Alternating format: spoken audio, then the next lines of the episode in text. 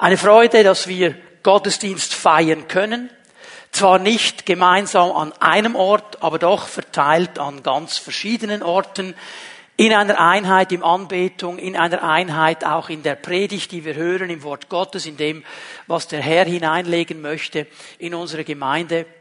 Und ich musste während der Anbetung an eine Aussage denken, die Paulus ganz am Ende seines Lebens macht im zweiten Timotheusbrief, er ist im Gefängnis in Rom, er ist gebunden, er ist in Ketten. Und er schreibt in diesem Brief etwas ganz Wichtiges. Er sagt so, auch wenn ich gebunden bin, ist das Wort Gottes nicht gebunden. Und es kam mir so einfach in meinem Geist hoch, auch wenn wir in diesem Sinne gebunden sind, dass wir uns nicht treffen können an einem Ort, einander sehen können, miteinander Gott anbeten können, ist das Wort Gottes nicht gebunden. Ob wir es singen, ob wir es in einer Predigt hören, es ist nicht gebunden. Es tut sein Werk in unseren Herzen, in unserem Leben, es berührt, es baut auf, es stärkt. Das ist auch Segen der digitalen Technik, die wir haben dürfen. Und so bin ich dankbar, dass wir miteinander einen Schritt weitergehen dürfen in dieser Predigtserie über diese zwölf Dinge, diese zwölf Wahrheiten, diese zwölf Lektionen, die dein Kind lernen sollte, bevor es dein Haus verlässt. Und diese zwölf Lektionen sind eine Herausforderung für uns alle, denn wir haben schon gemerkt, es geht jetzt nicht einfach nur um die Erziehung der Kinder, es geht auch um unsere eigenen Leben. Ich möchte euch diese beiden Bibelstellen, die uns begleitet haben, noch einmal kurz in Erinnerung rufen. Epheser 6, Vers 4. Ich lese es aus der Menge-Übersetzung. Und ihr Väter reizt eure Kinder nicht zum Zorn, sondern erzieht sie in der Zucht und Ermahnung des Herrn. So, das ist dieser Bereich von Erziehung, den wir alle sehr gut kennen, wo wir das meistens auch lokalisieren, nämlich in einem Familiensetting, wo Kinder sind, wo Eltern sind, wo die Väter die Verantwortung dafür haben, dass Erziehung geschieht und Erziehung geschehen muss. Und hier ist aber etwas Interessantes drin, dass nämlich diese Erziehung auch eingegrenzt wird. Er sagt hier, und so steht es wörtlich auch im griechischen Text, reizt die Kinder nicht zum Zorn. Um was geht es hier? Ja, wir haben einen Erziehungsauftrag, wir haben einen Prägungsauftrag, aber wir müssen auch darauf achten, dass wir das in einer guten Grenze tun, dass wir die Kinder nämlich nicht überfordern. So unsere Erziehung, unsere Erziehungsschritte müssen angepasst sein, auch dem Entwicklungsstadion des Kindes. Wenn wir von einem kleinen Kind etwas verlangen, das dieses kleine Kind gar noch nicht umsetzen kann, weil es noch zu jung ist, dann überfordern wir. Und dann reizen wir zum Zorn, weil das Kind dann merkt, ich kann dem gar nicht genügen und es geschieht etwas. So, in einer klaren Grenze drin. Aber es ist nicht der einzige Bereich, von dem Gottes Wort eben spricht. 2. Timotheus 3, Vers 16, wo wir alle angesprochen sind.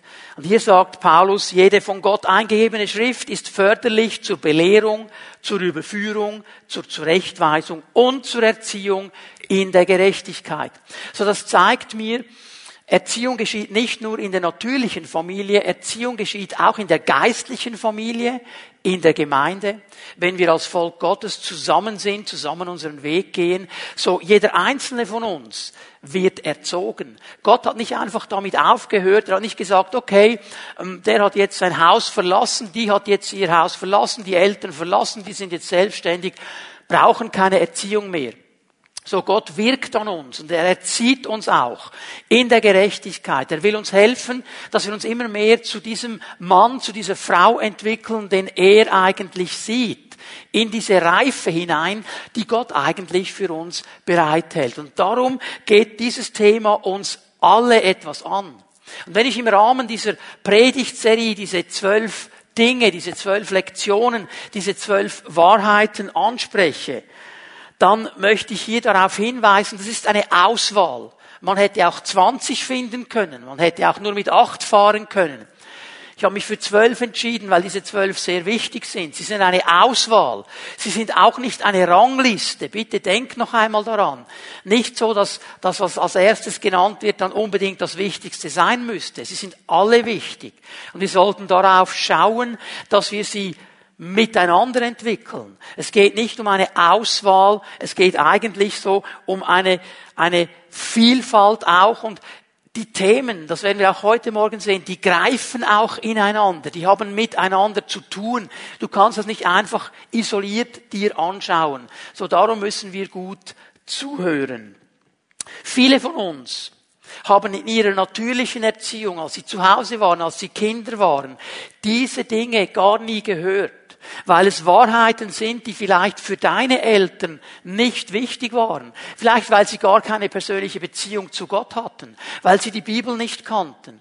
Und das geht jetzt nicht gegen die Eltern, lass mich das hier klar sagen. Ich glaube, dass jedes Elternpaar versucht, nach bestem Wissen und Gewissen die Kinder zu erziehen.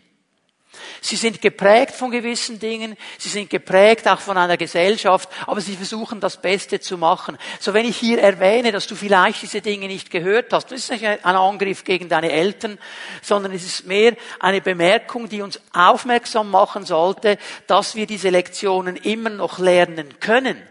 Denn jede nicht gelernte Lektion, gerade diese zwölf, die ich hier erwähne, die werden irgendwann durchdrücken in meinem Leben. Es sind auch vielleicht die Momente, wo wir merken, als erwachsener Mann, als erwachsene Frau, dass das kleine Kind durchdrückt. So der kleine Zweijährige oder Fünfjährige, der drückt noch durch, obwohl ich schon 30 oder 40 bin. Und ich benehme mich dann manchmal dass es mir nachher peinlich ist. Und ich denke, woher kommt das? Vielleicht eben daher, dass ich diese Lektion gar nie gelernt habe. Und darum ist es so cool, mit unserem Gott unterwegs zu sein. Denn mein Gott ist der Gott der zweiten, der dritten, der vierten Chance. Er ist der Gott der Geduld. Und er ist auch sehr penetrant in diesen Dingen. Er kann immer wieder ganz geduldig den Finger auf den Puls legen und sagen, mein Sohn, meine Tochter, diese Lektion, die wäre eigentlich noch dran. Und ich erwähne sie immer und immer und immer wieder. Und darum sind diese Predigten so wichtig. Einmal für die natürlichen Familien unter uns, die Kinder zu Hause haben, die diesen Erziehungsauftrag wahrnehmen. Dann aber auch für uns als Gemeinde. Ob wir zusammen sind für einen Gottesdienst, ob wir zusammen sind in einem Haustreffen, der Pfimi at Home, unter der Woche uns treffen. Es geht immer um diese Momente, dass wir einander helfen, diese Lektionen immer und immer wieder umzusetzen und uns damit zu beschäftigen. Ich möchte noch einmal kurz zusammenfassen, die ersten vier Punkte, die wir gesehen haben, die betreffen das ganz große Gebiet der Beziehungen. Wir alle sind irgendwo in Beziehungsfeldern drin und wir müssen lernen, diese Beziehungen in biblischen Maßstäben zu leben. So zuerst einmal ging es um Beziehungen. Dann die Punkte fünf und sechs, die wir am letzten Sonntag uns angeschaut haben. Die haben sehr stark zu tun mit Persönlichkeit, mit Charakter. Das ist eines der wichtigsten Themen in der Entwicklung eines Menschen, eines Kindes, aber auch eines Erwachsenen. Dass er nie aufhört, seine Persönlichkeit zu entwickeln, seinen Charakter zu entwickeln, dass er lernt, in diese Reife hineinzukommen, die Gott eigentlich möchte. Und heute gehen wir weiter mit den Wahrheiten sieben und acht auf unserer Liste, die wir uns anschauen. Und hier geht es jetzt sehr stark, und ich weiß, das ist sehr verbunden miteinander, hier geht es sehr stark um unsere Seele. Hier geht es um diesen Teil unseres Menschseins, den die Bibel Seele nennt.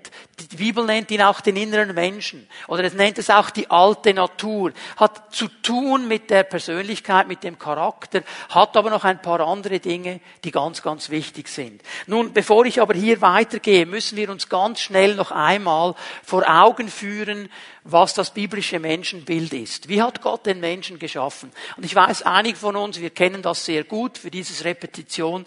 Andere, die mir zuhören, die sich diese Predigt anschauen und anhören, die haben das vielleicht noch nie gehört. Es ist wichtig, dass du das verstehst.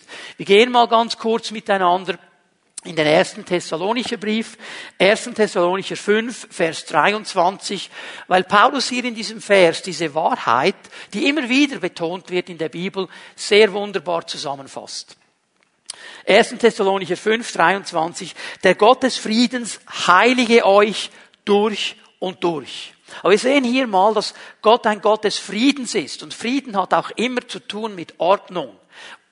Unordnung wird Unfrieden bringen. Und wenn Frieden da ist, dann sind Dinge auch geordnet. Das zeigt mir Gott des Friedens. Er will Dinge ordnen. Und er möchte uns, Heiligung ist hier dieses Wort, zur Reife bringen. Durch und durch. Also nicht nur an der Oberfläche, sondern durch und durch. Jetzt definiert er, was das heißt. Was sind die Bereiche, die angesprochen sind? Er, der Gott des Friedens, schütze euren Geist, eure Seele und euren Körper, euren Leib, damit sie unversehrt sind, wenn Jesus Christus, unser Herr, wiederkommt. Diese drei Teilelemente des Menschseins. Geist, Seele und Leib. Und Gott macht hier eines klar, dass ihm alle drei Bereiche wichtig sind. Alle drei Bereiche möchte er schützen. Alle drei Bereiche möchte er heiligen. Alle drei Bereiche möchte er berühren.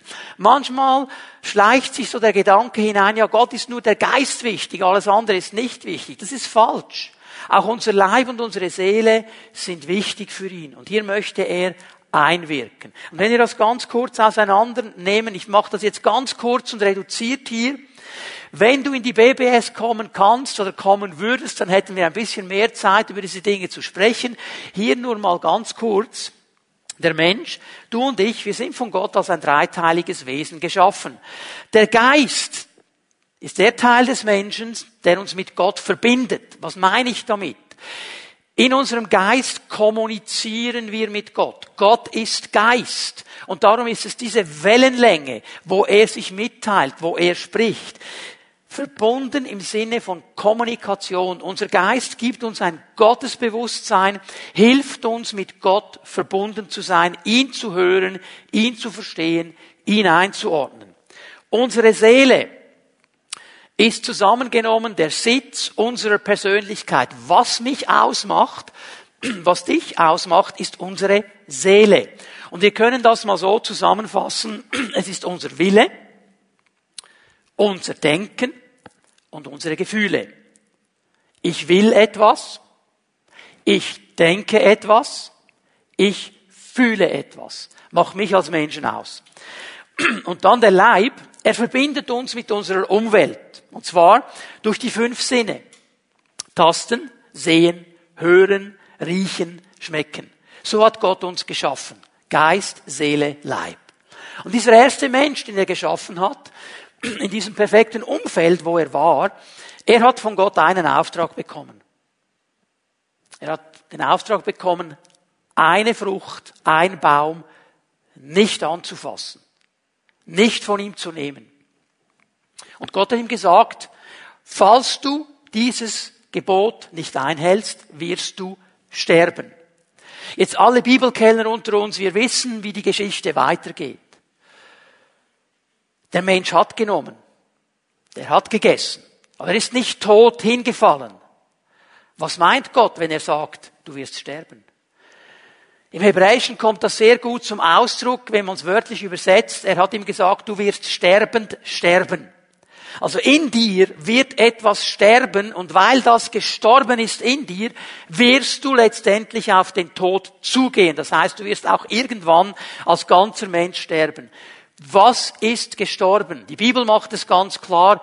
Unser Geist. Der Teil des Menschseins, der verbunden ist mit Gott, der kommuniziert mit ihm, der ihn versteht, der ihn einordnen kann, der ist gestorben. Seele und Leib sind in diesem Moment noch nicht gestorben. Denn der Mensch, er hat sofort verstanden, ich bin nackt. Das heißt, ich, er konnte nachdenken. Er hat sich nackt gefühlt, er hat sich ausgestellt gefühlt, er wollte sich irgendwo verbergen, er hat Gefühle gehabt. Er hatte einen Willen, er konnte bewusst, als Gott kam, davonrennen und sich verstecken. Also die Seele, die ist noch nicht gestorben. Und auch der Leib ist noch nicht gestorben. Aber der Geist, wo wir Verbindung haben mit Gott, der ist gestorben. Das ist der natürliche Mensch, der keinen Kontakt mehr hat mit Gott. Und darum sagt die Bibel konsequenterweise, ich lese hier nur eine Stelle, 2. Korinther 5, Vers 17, ist jemand in Christus, Nimmt er diese Verbindung wieder auf? Sucht er diesen Herrn? Lädt er ihn ein, sein persönlicher Herr zu sein? Das bedeutet es, in Christus zu sein. So ist er eine neue Schöpfung. Unterstreicht das in deiner Bibel. Neue Schöpfung. Da wird etwas neu geschaffen. Etwas, das vorher so nicht da war. Das Alte ist vergangen. Was ist das Alte? Eben dieser Zustand, dass der Geist tot ist und keine Kommunikation mit Gott aufnehmen kann. Das Alte ist vergangen, Neues ist geworden. Dieser Geist ist neu geworden. Und darum kannst du dann in diesem Moment wieder Kommunikation mit Gott haben. Das ist der Moment, wo Leute mir immer wieder sagen, ich habe die Bibel gelesen, habe so vieles nicht verstanden. Und dann kam der Moment, wo Gott mir so stark begegnet ist, dass ich mich entschieden habe, mein Herz zu öffnen und ihn als meinen persönlichen Herrn aufzunehmen. Er ist in mein Leben gekommen und plötzlich habe ich verstanden, was ich da lese. Warum? Der Geist wurde lebendig gemacht. Und Wort Gottes ist Geist und Leben. Darum kannst du plötzlich verstehen. Du siehst eine neue Dimension. Neu geworden ist unser Geist. Und zwar sofort. In diesem Moment, wo Jesus in dein Leben hineingekommen ist. Sofort bist du wieder lebendig in deinem Geist. Aber meine Seele und mein Leib, die werden nicht sofort erneuert. Die werden nicht sofort in einen Zustand des Perfektseins hineingenommen. Leider. Hier gehe ich mit meiner Seele und mit meinem Leib in einen Prozess. Das ist der Prozess, den die Bibel Heiligung nennt.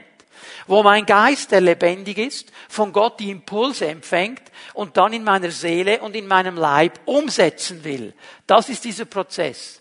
So wenn wir von der Seele sprechen, dann ist es dieser Teil meines Lebens, der verändert, der erneuert werden soll. Und hier kommen dann auch die Kämpfe. Und wir müssen unseren Kindern den natürlichen und den geistlichen beibringen, mit dieser Seele richtig umzugehen.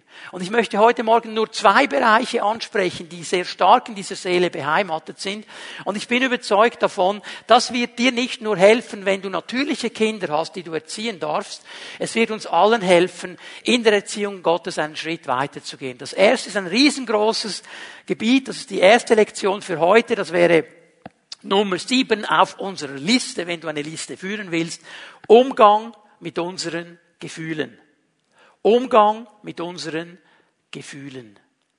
Und ich habe gesagt, Gefühle sind Teil unserer Seele. Und dieses Thema ist ein riesengroßes Thema. Unsere Gefühle, unsere Leidenschaften, unsere Triebe. Der Mensch ist von Gott geschaffen als ein Wesen mit Gefühlen. Wir sind Menschen, die fühlen können. Und es ist auch ganz, ganz wichtig. Auch wenn ich hier die eine oder andere Bemerkung auch über die Gefahr der Gefühle äh, loswerden werde heute Morgen, möchte ich aber sagen, es ist wichtig, dass wir diese Gefühle haben, dass wir diese Gefühle auch annehmen. Das Problem ist nicht, dass wir Gefühle haben. Gefühle sind richtig und sie sind wertvoll und sie sind wichtig. Sie machen uns aus. Ein Gefühl hilft mir zu merken, dass ich meine Hand auf einer Herdplatte habe, die eingestellt ist und immer wärmer wird. Und sie hilft mir zu sagen, jetzt muss du sie runternehmen, sonst verbrennst du sie. Es ist richtig. Ein Gefühl des Mitleids zu haben, wenn ich eine Not sehe, ist richtig und wichtig. Gefühle sind nicht per se falsch. Das Spannungsfeld ist nicht, dass wir Gefühle haben. Das Spannungsfeld ist, dass wir oft nicht richtig mit ihnen umgehen. Dass wir uns oft von diesen Gefühlen knechten lassen, von diesen Gefühlen unterdrücken lassen, von diesen Gefühlen binden lassen und nicht richtig mit ihnen umgehen. Diese Gefühle zum Beispiel der Angst ist ja hochaktuell im Moment.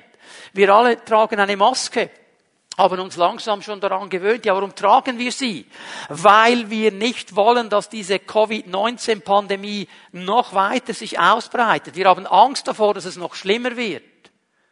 Angst kann binden. Wenn du Angst hast vor Höhe, dann wirst du nicht auf ein hohes Haus gehen. Wenn du Angst hast vor Spinnen, dann kannst du ein kleines Wesen mit acht Beinen dich dazu bringen, dass deine ganze Welt zusammenbricht. Du bist dieser Riesenmensch und die kleine Spinne kommt und deine Welt ist zusammengebrochen. Du bist gebunden.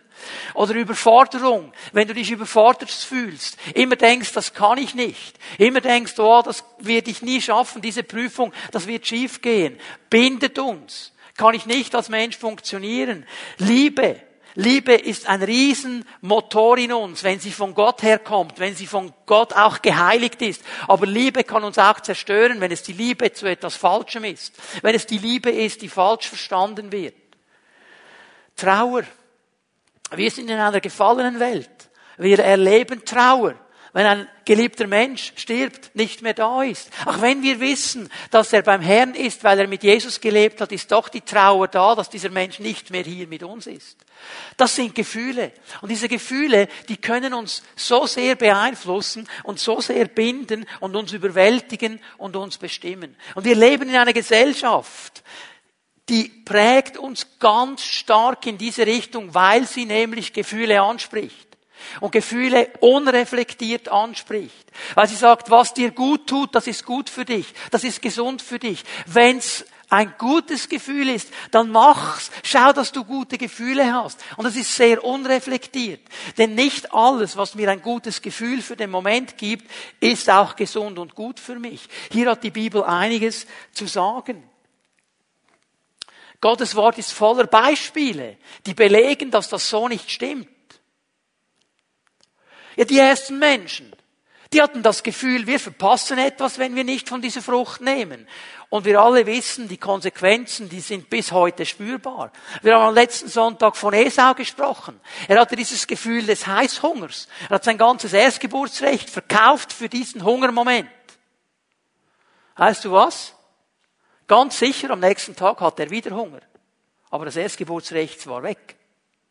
David, der diese nackte Frau sieht, wie sie badet und alles vergisst, was er an Ethik kennt, alles vergisst, was er über die Ehe weiß, alles vergisst, was Gott ihm gesagt hat und einfach nur noch diese Frau haben will, weil er jetzt das Gefühl hat, das muss ich haben. Und er lässt sich von diesen Gefühlen leiten. Oh Petrus, dieser Mann, ich liebe ihn, weil er einfach Mann war. Und er war in einem Wechselbad der Gefühle. Einmal hat er die im Griff und hat sie richtig kanalisiert. Und kaum dreht er sich um, kommt wieder irgendetwas und er hat das Gefühl, er muss wieder völlig in die andere Richtung. So wir alle, wir haben damit zu kämpfen, weil wir Menschen mit Gefühlen sind. Und weißt du, was mich ermutigt hat, ist, dass Jesus diesen Kampf kennt. Er kennt diesen Kampf. Lass uns miteinander Hebräer 4 aufschlagen, Vers 15. Das ist eine ganz wichtige Aussage, die wir gut einordnen müssen. Weil Jesus diesen Kampf kämpft, weil er mit uns fühlt und weil er uns darum helfen kann, in diesem Kampf zu gewinnen und zu überwinden. Hebräer 4, Vers 15. Wir haben nicht einen hohen Priester, das ist Jesus im Zusammenhang, der unfähig ist, unsere Schwachheit mitzuerleiden. Unterstreicht das in, dieser, in deiner Bibel. Der unfähig wäre, unsere Schwachheit mitzuleiden. Er kennt diese Kämpfe und er weiß, wie schwierig das ist. Im Gegenteil, die gleichen Versuchungen hat er erfahren wie wir. Ich lese nur mal bis hier. Jesus hat jede Versuchung, die du und ich erleben, auch erlebt. Jede. Jede. Jede gefühlsmäßige Versuchung. Er hat sie auch erlebt. Aber es gibt einen ganz gewaltigen Unterschied zwischen ihm und uns. Er hat die Versuchungen erfahren, jedoch ohne Sünde. Er hat in jeder Versuchung bestanden. Er ließ sich nicht hineinnehmen. Er hat die Gefühle richtig eingeordnet. Unter die Disziplin des Geistes gebracht. Wir können, wie können wir unseren Kindern, den natürlichen und den geistlichen, und uns selber einen guten Umgang beibringen mit diesen Gefühlen. Ich glaube, es sind zwei wesentliche Punkte. Wir müssen zuerst mal verstehen, ich sage das auch immer wieder bewusst, Gefühle sind gut und wichtig. Sie sind gut und wichtig, aber bitte ordne sie richtig ein. Ordne sie richtig ein. Gefühle können uns helfen, gewisse Dinge kommen zu sehen. Gefühle darf man auch zeigen. Ich weiß, es wurde lange gesagt, ein richtiger Mann zeigt keine Gefühle. Das ist rubbish. Auch ein Mann zeigt Gefühle. Heute hat es in eine andere Richtung gedreht. Wenn du nicht alle zwei Minuten weinst und flänzt als Mann und Gefühle zeigst, dann bist du irgendwie auch daneben. Die Mitte ist irgendwo eben in der Mitte. Wir alle haben Gefühle, wir ordnen sie richtig ein. Aber, und das ist mir jetzt wichtig, Gefühle sollten nicht unsere Entscheidungen bestimmen in einem Maß, wie es nicht mehr gesund ist. Noch einmal, wenn ich draußen bin und es wird eiskalt und ich habe nur mein Pyjama an, dann werde ich irgendwann merken, es wäre jetzt wohl besser, einen Mantel zu holen oder reinzugehen, weil ich habe kalt und ich kann krank werden. Das ist ja nur gesund, wenn das geschieht. Was meine ich damit? Wenn ich mich nur von meinen Gefühlen leiten lasse, wenn nur der Moment, wo ich dieses Gefühl habe, meine Leitung ist, wenn mich nur das bestimmt, wenn ich mich nur von diesen Gefühlen antreibe. Du kannst süchtig werden nach guten Gefühlen. Und dann hast du einen Treiber hinter dir, der dich antreibt, mehr von diesem Gefühl zu haben, mehr von diesem Gefühl zu haben. Und weißt du was? Im letzten geht es nur darum, ein Loch in deiner Seele zu stopfen, das kein Gefühl stopfen kann. Kein Essen, keine Lustbefriedigung, kein Besitz, Gar nichts, nur einer kann es. Und das ist Jesus Christus. Er ist der Einzige, der dir dieses Loch füllen kann. Aber dann bist du gebunden. Und ich war so ermutigt, ich habe mich schon ein bisschen im Voraus mit Weihnachten beschäftigt, kommt ja auch auf uns zu. Wir werden ein paar spannende Predigten haben die uns eine neue Perspektive von Weihnachten zeigen. Jesaja, der große Prophet im Alten Testament, in Jesaja 9, spricht er ja auch über diesen Moment von Weihnachten und er sagt etwas ganz Interessantes in Jesaja 9 in Vers 3. Es geht da um Assur, es geht um dieses Volk, das äh, Israel damals unterdrückt hat und er sagt ihnen dieses prophetische Wort und der Stecken, der Stab des Treibers ist zerbrochen. Das ist Verheißung auch für uns heute. Verheißung für die Menschen des neuen Volkes. Dass er dir sagt, der Treiber, der einen Stock hat, einen Stab hat, der dich antreibt, und wenn es dein Gefühl ist, ist zerbrochen. Er darf dich nicht mehr antreiben, weil Jesus dich befreit hat. So lernen wir, mit diesen Gefühlen richtig umzugehen. Gefühle sind real. Ich sage nicht, dass sie nicht real sind. Das Gefühl der Versuchung, das Gefühl, etwas haben zu wollen, das Gefühl, zu, zu kurz zu kommen, das Gefühl Trauer, das Gefühl, weiß ich was, es sind reale Gefühle. Ich sage nicht, die gibt es nicht. Ich sage nur, lasst sie uns richtig einordnen, denn sehr, sehr oft haben sie ihre Wurzeln in einem falschen Denken. Und wenn wir falsch denken, ordnen wir auch falsch ein.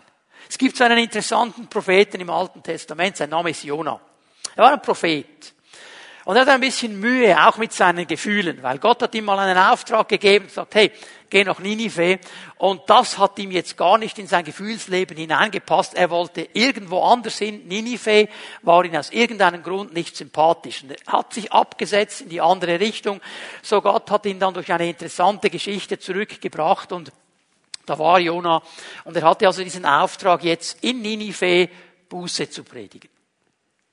Und das hat er dann auch gemacht. Er hat seine Geschichte, seine Lektion gelernt. Für den Moment. Denn am Ende des dritten Kapitels geschieht jetzt etwas hochinteressantes, was wir uns ja alle wünschen würden.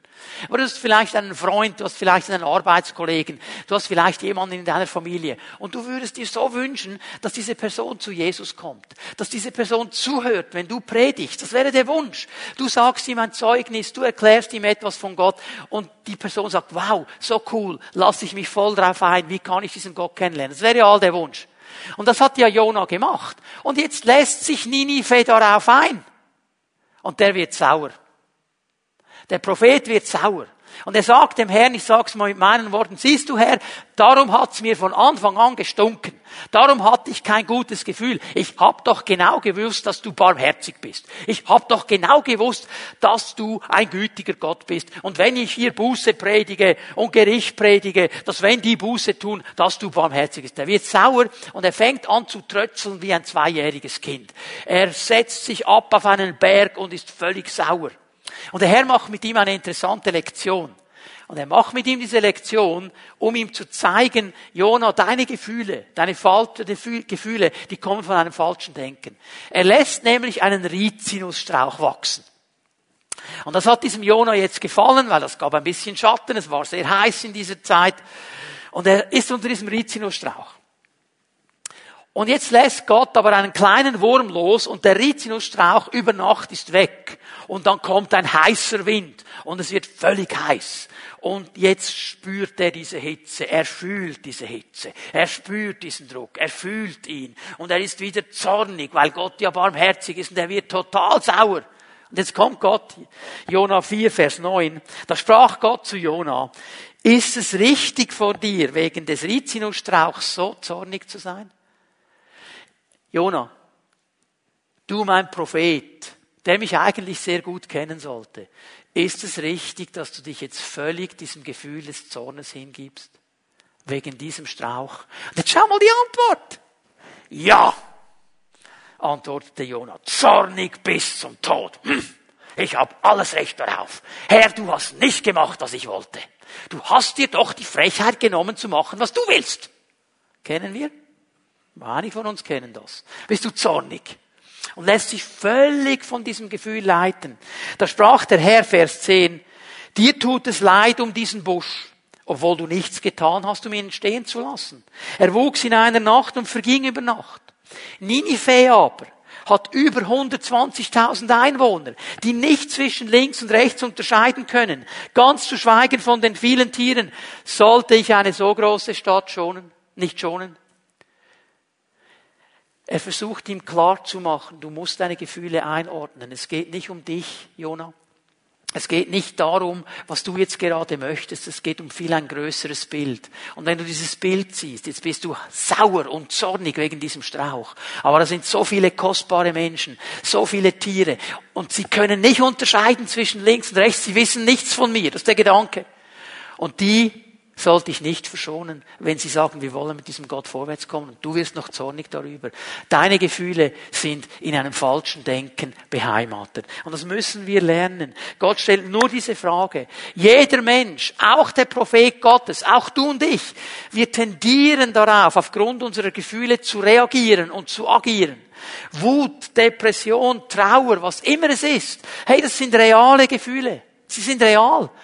Du kannst ja nur sagen, die sind nicht da, die sind nicht da. Doch, sie sind real. Und du fühlst sie auch. Aber, und das ist jetzt das ganz Wichtige, sie sind keine guten Berater in einem Entscheidungsprozess. Wenn du aufgrund von Wut reagierst, wenn du aufgrund von Trauer reagierst oder von Depression, das sind keine guten Entscheidungen. Ordne sie richtig ein. Geh mit ihnen zum Herrn. Geh mit ihnen zu diesem Gott, der all diese Gefühle kennt und überwunden hat. Und lass dich von ihm helfen. Lass dich von ihm berühren. Das Gefühl der Verletztheit, weil Dinge geschehen sind und Menschen nicht nett waren mit dir, bring es zu ihm. Er kennt es, er versteht es. schau mal, es ist so wichtig. Wir müssen mit unseren Kindern klar und offen über Gefühle sprechen. Und wir müssen sie dazu anleiten, nicht aufgrund von Gefühlen zu handeln oder zu entscheiden. Viele von uns haben das erlebt. Es ist ja auch interessant, wie das aufgebaut wird. Du gehst in einen Lebensmittelladen. Und warum kommen die Leute auf die Idee, genau neben der Kasse all diese Süßigkeiten aufzustellen? All diese Schokoriegel, all diese süßen Dinge und schön auf Höhe der Kinder. Und jeder von uns hat das wohl erlebt, dass das Kind dann das Gefühl hatte, Mami, Papi, das muss ich jetzt noch haben. Das brauche ich jetzt. Weil du schaust das nur schon an und das Wasser läuft dir zusammen und das Hungergefühl kommt hoch. Und dann haben Mami und Papi im Stress, hinten vier Leute, ein Riesenstress und jetzt noch das Kind. Nein, gibt es jetzt nicht und dann fällt das Kind zu Boden und fängt an zu schreien und zu toben und zu stampfen. Wenn du ja von außen bist, ist es ja immer interessant, denkst du mal interessant, mal schauen, was die jetzt machen. Also vielleicht sogar, ja, ist das herzig. Aber wenn es dann dein eigenes ist. Und wenn du nie mit diesem Kind darüber redest, dass das nicht eine angebrachte Reaktion ist, dass dieses Gefühl jetzt nicht dran ist, was wird dieses Kind hindern, mit 20, mit 30, mit 40 noch eine Trotzreaktion zu haben, wenn es nicht bekommt, was es will?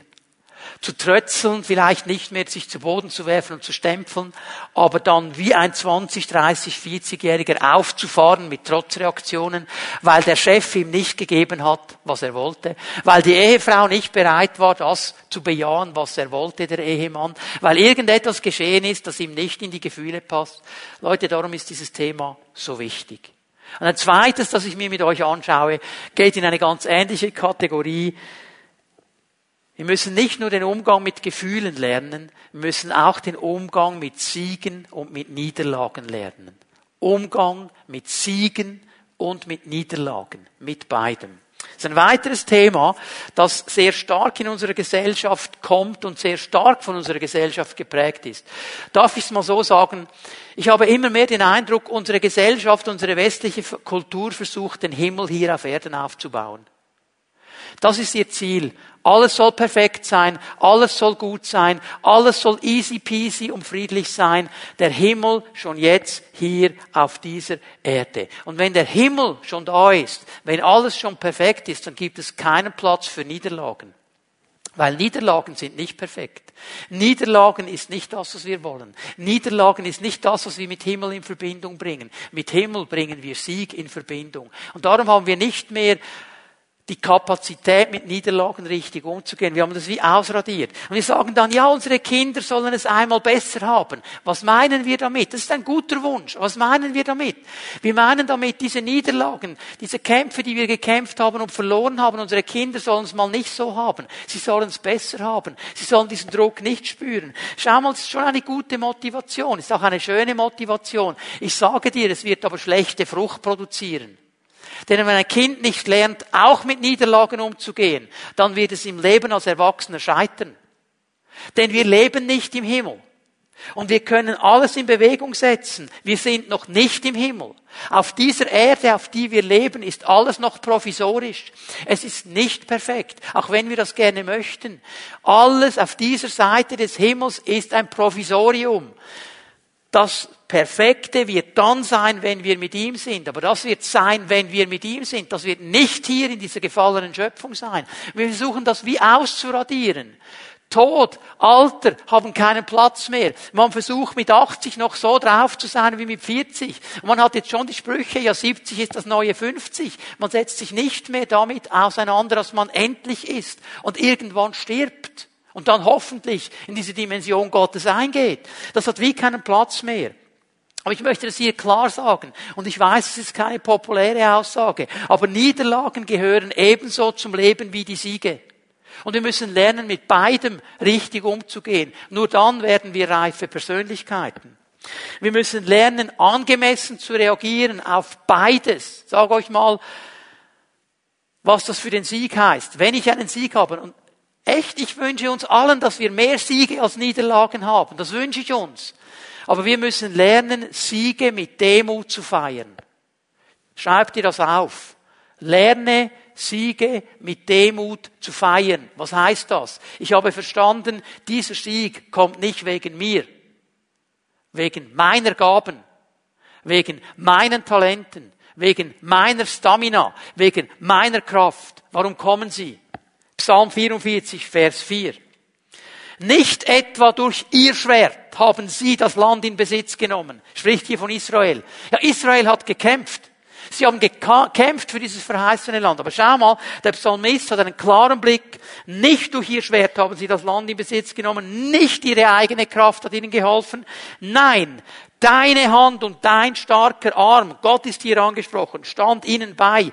Du hast ihnen dein Angesicht freundlich zugewandt, weil du Gefallen an ihnen hattest. Ja, sie waren aktiv. Ja, sie haben getan, was Gott gesagt haben. Aber sie haben verstanden und sie mussten immer wieder verstehen, der Sieg kam nicht wegen uns. Darf ich es mal so sagen? Der Sieg kommt trotz uns. Er kommt von Gott. Er ist es. Und darum muss ich jeden Sieg mit Demut feiern. David am Ende seines Lebens der große Kriegsmann. Und nach David übrigens haben die Kriege Israels aufgehört, weil jetzt war das Reich etabliert.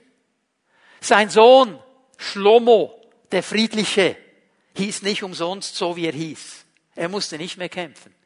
Aber was hat David gesagt? Er schaut hier zurück auf sein Leben. 1. Chronika 22, 18. Ist nicht der Herr euer Gott mit euch und hat er euch nicht Ruhe gegeben ringsum? Denn er hat die Bewohner des Landes in meine Hand gegeben. Und das Land wurde vor dem Herrn und seinem Volk unterworfen. David hat verstanden, es war nicht meine geniale Taktik. Nicht ich als großer Kriegsherr habe dazu mitgeholfen, mitgeholfen schon, aber war dafür verantwortlich, dass dieses Reich etabliert wurde. Es war der Herr. Ich bin nur ein Kanal, ich bin nur ein Gefäß und darum feiere ich diesen Sieg mit Demut. Ich weiß, von wem es kommt. Siege mit Demut zu feiern. Und auf der anderen Seite sollten wir lernen, Niederlagen mit Glauben zu begegnen. Niederlagen mit Glauben zu begegnen. Ich möchte nur ein Beispiel bringen. Johannes, der Täufer, von dem Jesus sagt, war übrigens sein Cousin. Die waren verwandt miteinander, war sein Cousin. Er hat gesagt von, es gibt keinen größeren Propheten als diesen Johannes. Aber alle, die im Reich Gottes drin sind, die sind größer als er. Dieser Mann hat viel verstanden. Er war der Wegbereiter Jesu. Und jetzt ist er festgenommen. Herodes, sein Feind, hat ihn ins Gefängnis werfen lassen. Und jetzt kommt dieser Tag, wo diese Party abgeht. Und da ist alles gefühlsmäßig gesteuert. Dann machen wir die Verbindung noch zu den Gefühlen. Alles gefühlsmäßig gesteuert. Und jetzt kommt diese junge Dame, die Herodias, und sie macht einen Tanz.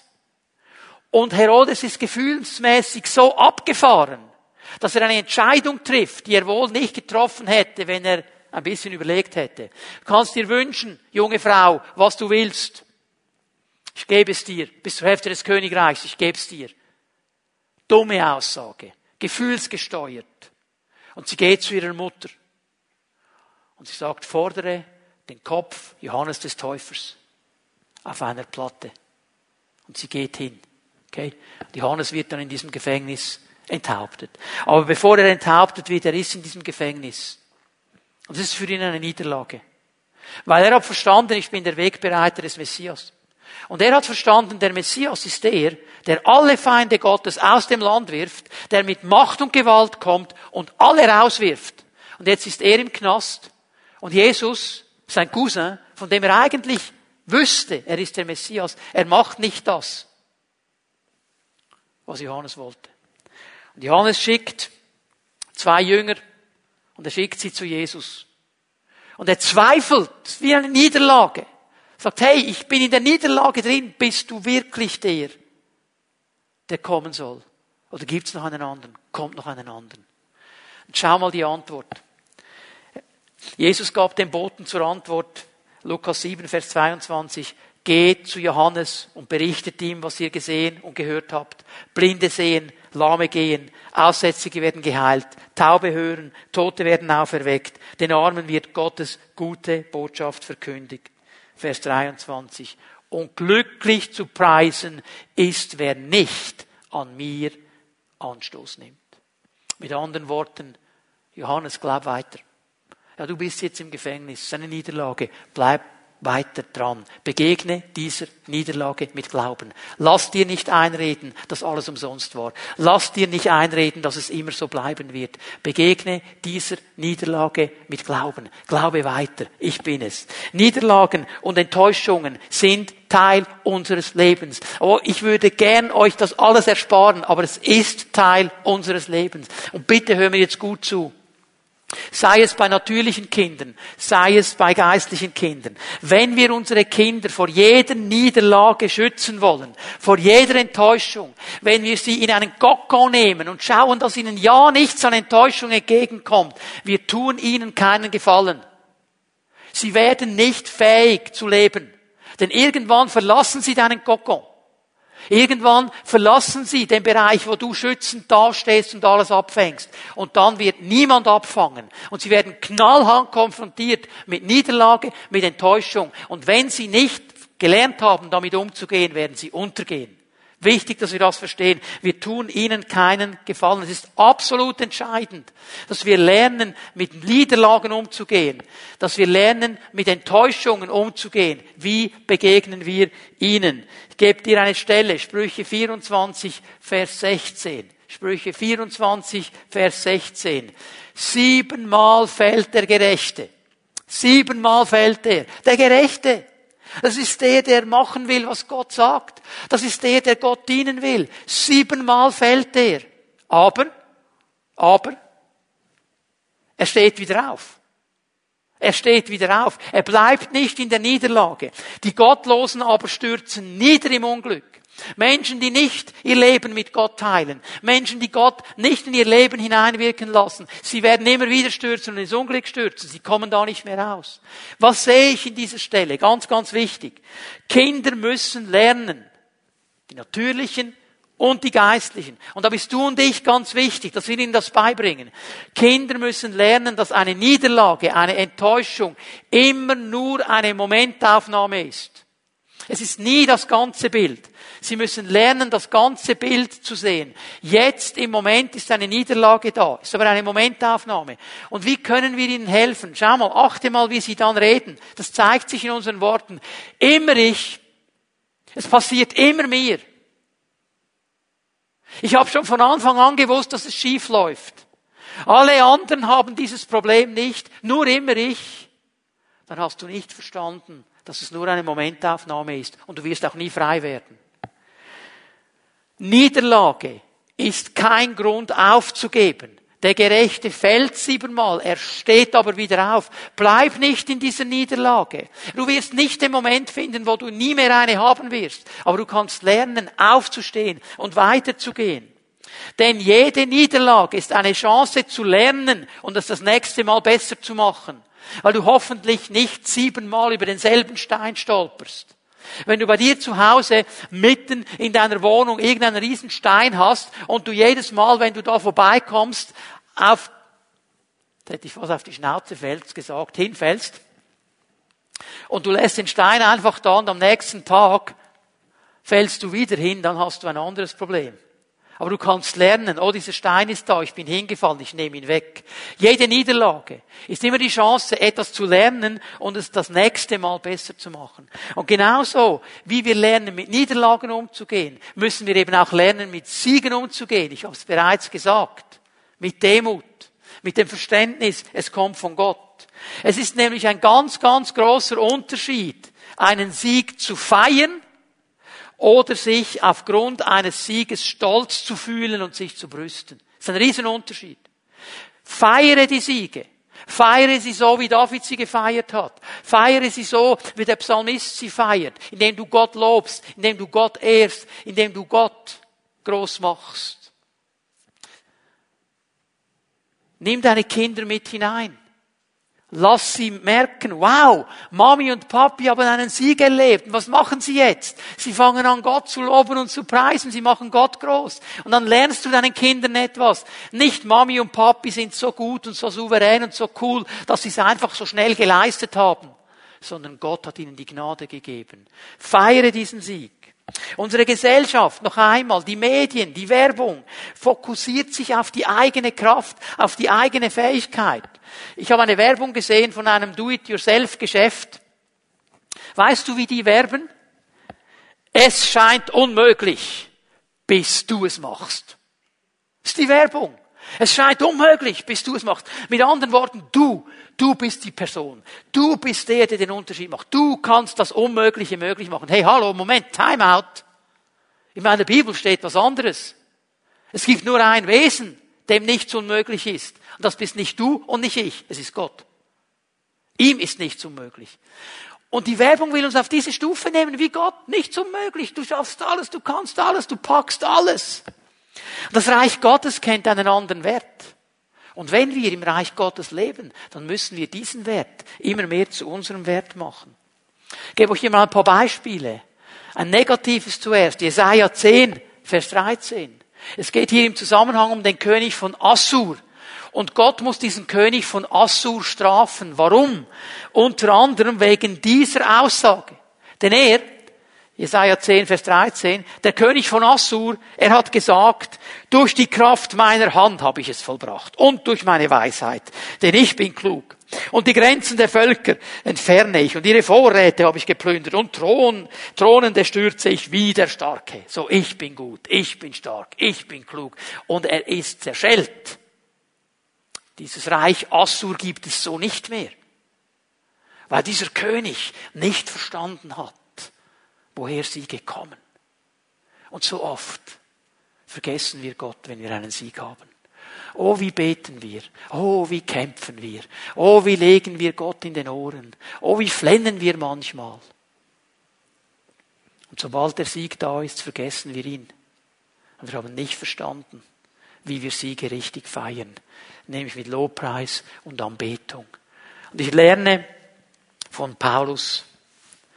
Ich lese jetzt eine Stelle, die so wichtig ist. Wir, wir mögen sie nicht unbedingt. Aber sie ist so wichtig. 2. Korinther 12, es geht ja hier um diesen Satansengel. der an der Seite steht von Paulus und ihm dabei hilft, dass er nicht überheblich wird. Jetzt, ich will gar nicht hinein in die theologische Diskussion, was der Satansengel genau ist. Ich präferiere einfach so diese Aussage so stehen zu lassen, wie sie ist. Es ist ein Satansengel, der ihn mit Fäusten schlug. Das wie ein Stachel in seinem Fleisch. Und er hat gebetet. Herr, nimm ihn weg. Nimm ihn weg. Und schau mal, 2. Korinther 12, Vers 9. Der Herr hat zu mir gesagt, meine Gnade ist alles, was du brauchst. Denn meine Kraft kommt gerade in der Schwachheit zur vollen Auswirkung. Da wo du schwach bist, Paulus, da kommt meine Kraft und meine Auswirkungen. Da ist Gnade. Und jetzt sagt er etwas, können wir fast nicht einordnen. Daher will ich nun mit größter Freude und mehr als alles andere meine Schwachheiten rühmen, weil dann die Kraft von Christus in mir wohnt. Das passt nicht in unser charismatisches Denken. Es passt nicht in unser Denken, wir sind schon im Himmel, meiner Schwachheit mich rühmen. Was sagt der Mann? Der Mann sagt ganz einfach, ich habe verstanden, dass ich nichts bin.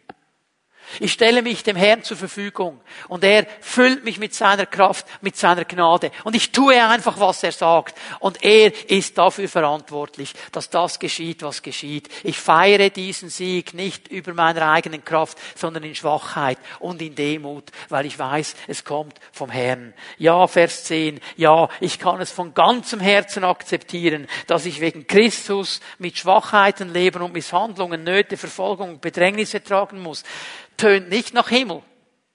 Weil all diese Dinge gibt es im Himmel nicht. Und Paulus wusste, der Himmel ist noch nicht da. Jetzt in diesem Leben, in meinem Dienst, habe ich solche Momente. Ich bin in einer gefallenen Welt. Es gibt diese Niederlagen. Es gibt diese Momente. Die fühlen sich auch nicht schön an, aber, denn gerade dann, wenn ich schwach bin, bin ich stark. Warum? Weil er in mir stark ist. Weil ich vielleicht als Mensch zerbrechen würde aber er hält mich.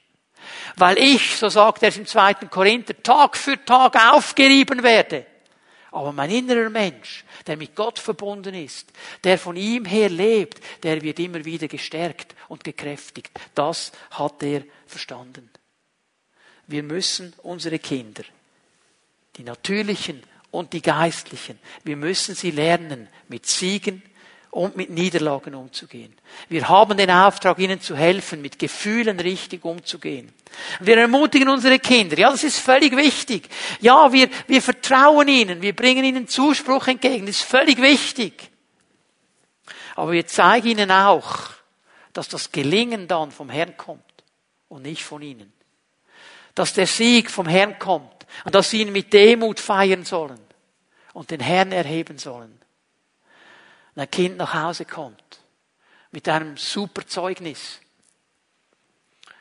Sag deinem Kind, dass du stolz bist. Sag deinem Kind, das ist genial. Sag deinem Kind, hey, das hast du toll gemacht. Aber dann mach noch etwas. Dann ich ihm, weißt du, was wir jetzt machen? Jetzt loben wir Gott. Jetzt loben wir den Herrn. Komm, lass, komm, wir beten. Wir machen Lobpreis, weil er hat dir dabei geholfen.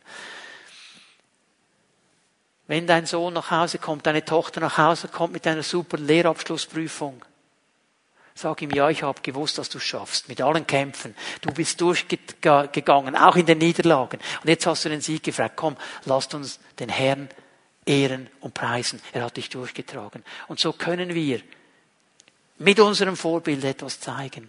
Hast du verstanden, dass wir Siege mit Demut feiern, dem Herrn Ehre geben? Dass eine Niederlage nicht der Grund ist, aufzugeben, sondern aufzustehen in der Kraft Gottes, vorwärts zu gehen und den gleichen Fehler nicht noch einmal zu machen. Und wenn du das verstanden hast und selber lebst, dann wirst du ein Vorbild sein gegenüber deinen Kindern im Natürlichen und im Geistlichen. Und jetzt lade ich dich ein, da wo du bist, mit mir zusammenzustehen. Die Lobpreise werden noch einmal nach vorne kommen. Wir werden den Herrn noch einmal ehren und anbeten. Und ich möchte dich fragen, wie ich es jeden Sonntag mache, was hat der Heilige Geist zu dir gesagt? Was hat er in dein Leben hineingesprochen? Gib ihm eine Antwort. Gib ihm eine Antwort. Also wenn du gemerkt hast, ja, diese Gefühle, die nehmen mich immer wieder auf eine Achterbahn.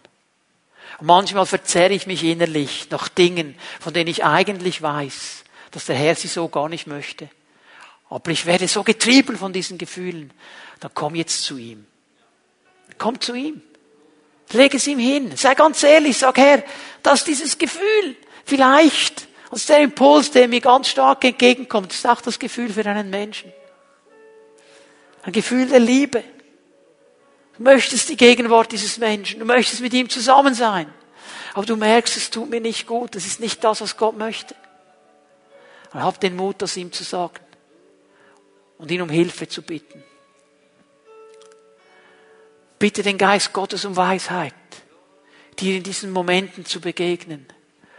Vielleicht bist du jemand, der so gerne über die Siege spricht, die er erlebt hat aber so schnell vergisst, den Herrn auch noch zu erwähnen.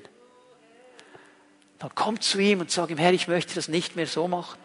Hilf mir und lerne mir, Siege zu feiern in Demut vor dir.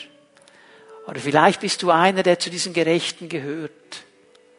Aber diese Niederlage, die du jetzt gerade erlebt hast, die war eine zu viel. Und du liegst am Boden. Und du magst nicht aufstehen.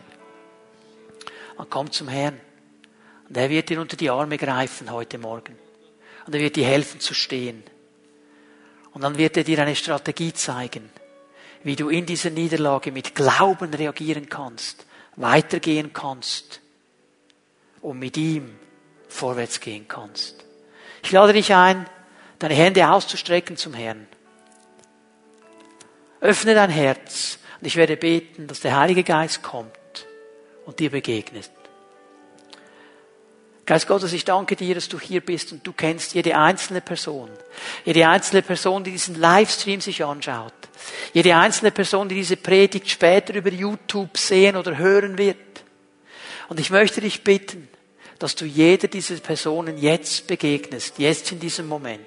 Weil du die Herzen kennst. Du weißt, wo die Kämpfe sind. Du weißt, wo Dinge neu geordnet werden müssen. Du weißt, wo Gefühle getrieben haben in eine Richtung, die nicht gut ist und diese Person umkehren will, hilf Geist Gottes. Löse seelische Bindungen, die durch Gefühle entstanden sind. Hilf, Gefühle richtig einzuordnen. Und es ist diese Menschen, die mir zugehört haben und die nicht verstanden haben, dass die Siege nichts zu tun haben mit ihren Gaben und Fähigkeiten, sondern mit deiner Gnade. Hilf ihnen, dich zu ehren, dich zu loben. Und all diejenigen, die in einer Niederlage stecken im Moment, die keine Kraft mehr haben, Herr, fass ihnen unter die Arme, richte sie auf, hilf ihnen im Glauben vorwärts zu gehen. Danke, Jesus, dass du durch deinen Geist dein Werk tust. An uns und an unseren Kindern, an den natürlichen und den geistlichen. Und in deinem Namen segne ich jede einzelne Person, die zuhört und zuschaut. Jesus, du bist der Herr.